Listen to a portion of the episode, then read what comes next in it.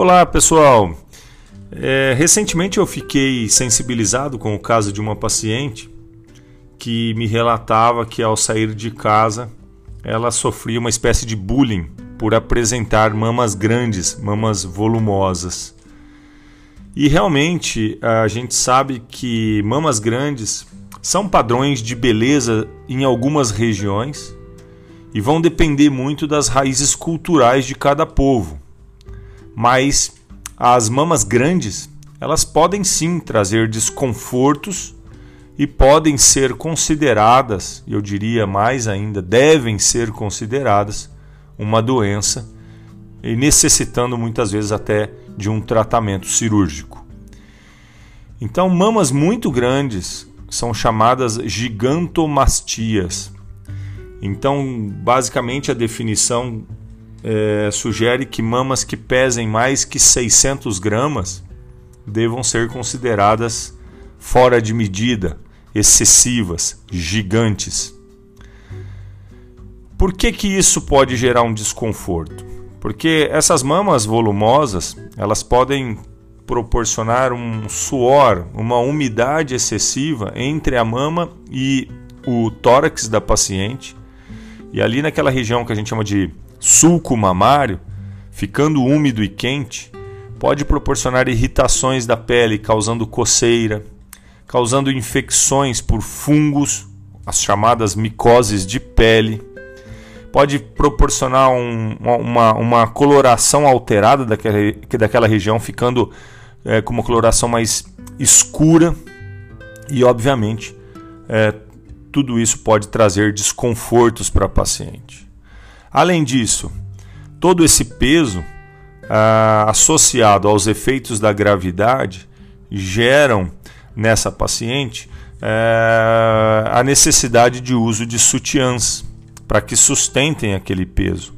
E esses sutiãs associados a, ali às mamas grandes acabam levando à formação de sulcos realmente na aba, na, nas alças do sutiã, aqui na região do ombro e de tal forma que pode se caber um dedo ali naquela região desse suco na alça. Isso incomoda, causa dor, causa desconforto. E imaginem na coluna dessa paciente. Então, mamas grandes proporcionam às vezes alterações posturais, levando a dor, levando a desconforto. Novamente. Então, tudo isso pode desviar o tronco dessa paciente e alterar o dia a dia dela. E por fim, a gente não pode esquecer de todo o prejuízo relacionado à autoestima. Essa paciente acaba sofrendo. Felizmente, hoje em dia, a gente tem um pouco mais de, de bom senso e cada vez mais o bullying tem sido combatido, mas ainda persistem brincadeiras, insultos de terceiros. No caso dessa paciente, por toda a vida, ela teve vontade de ter mamas pequenas. E o esposo dela nunca quis que ela fizesse uma cirurgia de redução. Ela saía de casa e havia um ponto de táxi próximo à casa dela. E diariamente os taxistas ali é, sugeriam brincadeiras relacionadas às mamas grandes dessa paciente em específico ela precisou esperar que o marido falecesse para daí ela buscar ajuda e uh, partir para uma cirurgia redutora que foi feita e hoje ela está muito feliz com o resultado. Então notem que isso não é uma brincadeira, realmente deve ser encarada de forma séria. É, o tratamento de, assim, ele vai buscar reduzir o volume da mama na tentativa de devolver para aquela mulher um aspecto de mama mais saudável, na verdade mais harmônico com o corpo da paciente. Volto a dizer, tudo isso vai depender da cultura que cada um apresenta, que está ali enraigada, e aí vai buscar o que for é, melhor para si.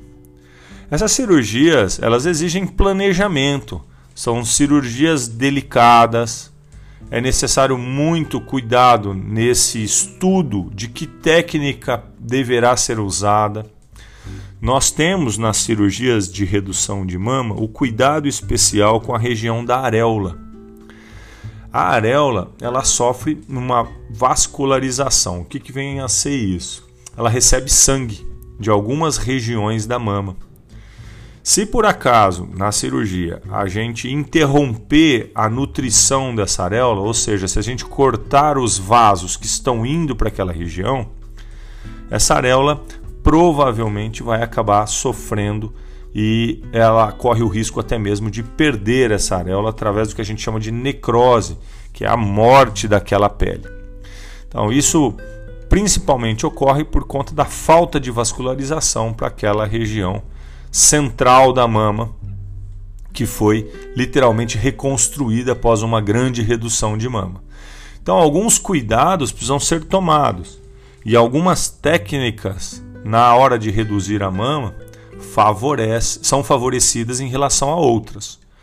Então, a gente tem algumas regiões eh, que a gente sabe que permite mais a, eh, a nutrição da areola que outras.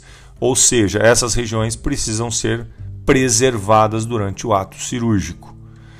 E sem que a gente perca, obviamente, um efeito estético. As complicações nesses casos, principalmente de mamas grandes, elas podem acontecer, fazem parte do processo.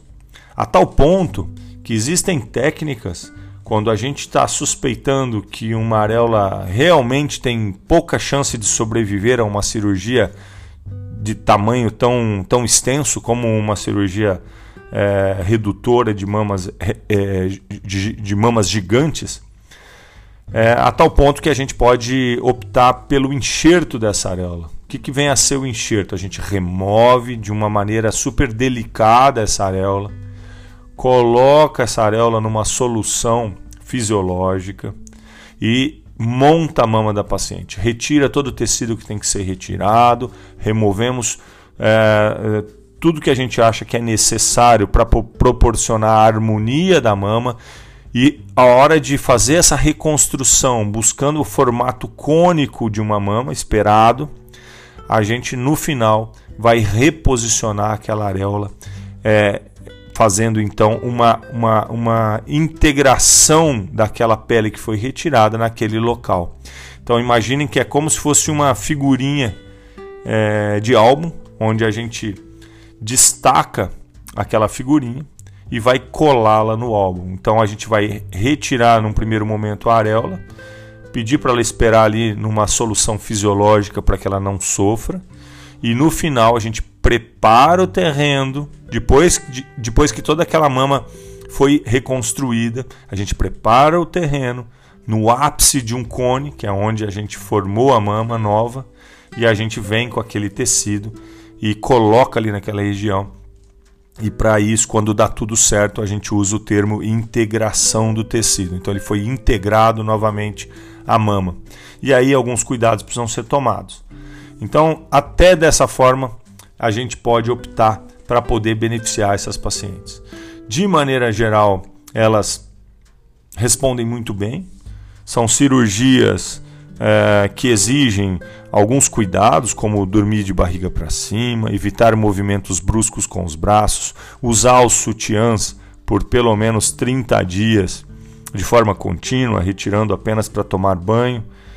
É, muitas vezes não há necessidade da colocação de drenos cirúrgicos, é, vai depender, obviamente, da evolução durante o procedimento cirúrgico. Se uh, foi tudo bem, é uma cirurgia que praticamente não sangrou, é menor a chance de uma complicação. Ah, Gustavo, mas pode haver um hematoma, pode haver uma equimose, que é ficar roxa a mama? Sim, isso pode acontecer e a gente vai orientar o paciente da melhor forma nessas situações. A colocação do dreno, a gente costuma dizer que a gente nunca erra ao colocar o dreno, a gente nunca se arrepende de colocar um dreno e eventualmente a gente se arrepende de não colocá-lo. Porém, o dreno também é uma porta de entrada de uma infecção. Então a gente tem que é, ter muito bom senso nessa hora de ver se realmente vai ser necessário ou não a colocação de dreno. Os drenos também são desconfortáveis num pós-operatório, o paciente tem que cuidar é, da higiene desse dreno, é um, é um, digamos que é um algo a mais que se a gente pode evitar, a gente proporciona um pouquinho mais de, de conforto nesse pós-operatório é, da paciente. Normalmente não é uma cirurgia muito dolorida.